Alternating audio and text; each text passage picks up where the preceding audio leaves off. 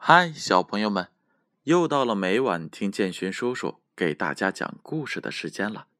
今晚建勋叔叔要给小朋友们读《习惯启蒙故事》这本书。这本书是由中国纺织出版社出品的，编著是杨小黎。今晚建勋叔叔要给小朋友们读的故事，名字叫做《我们的俱乐部》。一天，大森林里的小伙伴们正在草坪上玩耍。小猴子对大家说：“呃，要是咱们有个属于自己的俱乐部就好了。”大家都同意他的提议。小象说：“呃，咱们成立一个俱乐部，分为篮球、足球、舞蹈、音乐。”绘画，呃等等等等。好啊，好啊，这样我就可以邀请大家唱歌去了。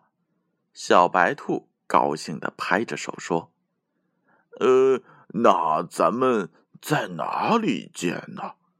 小熊站起来说：“咱们去找山羊爷爷，他那里有一棵大树，树上有一个很大的房子，现在空着呢。咱们去问问吧。”小猴子说道：“他们来到了山羊爷爷的家，把要成立俱乐部的事情告诉了山羊爷爷。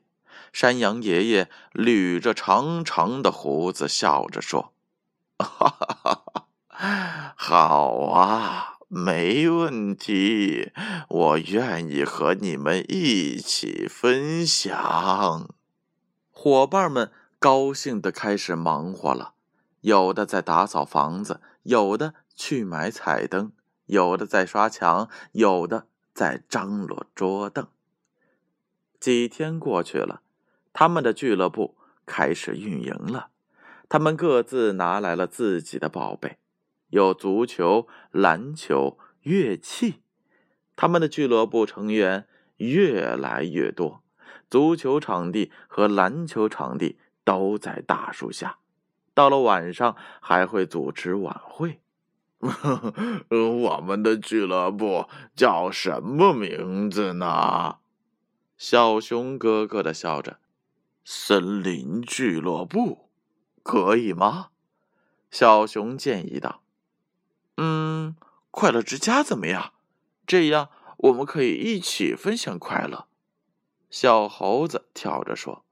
大家欢呼着，都觉着这个名字很好。快乐之家就这样成立了。从此，大家在一起分享快乐，分享乐趣。好了，小朋友们，故事讲完了。这就是分享的快乐。建勋叔叔每晚给小朋友们讲故事，其实也在分享属于我的快乐。也希望小朋友们听到简勋叔叔的故事，可以安然入睡，同时也可以吸收到非常多的故事里的典故以及生活启示。那接下来的时间是简勋叔叔公布上一回故事答案的时候了。上一回的故事名字叫做《爱照相的小猫》，简勋叔叔。一共问了两个问题。第一个问题：小猫为什么不给小兔子拍照呢？答案是 A，因为小猫觉得自己的相机很珍贵。第二个问题：小鲤鱼们走后，小猫为什么感到孤独呢？答案是 B，因为小猫身边没有朋友。小朋友们，你们答对了吗？那接下来是问今天故事问题的时候了。第一个问题，伙伴们打算到哪里建造俱乐部呢？A，在大森林里的草地上；B，在一棵大树上。第二个问题，他们的俱乐部为什么取名叫“快乐之家”呢？A，因为大家可以在俱乐部里。分享快乐，B，因为没有其他的名字了。正确的答案将在下回故事当中揭晓。接下来的时间，闭上眼睛，乖乖的睡觉吧。让我们明晚再见。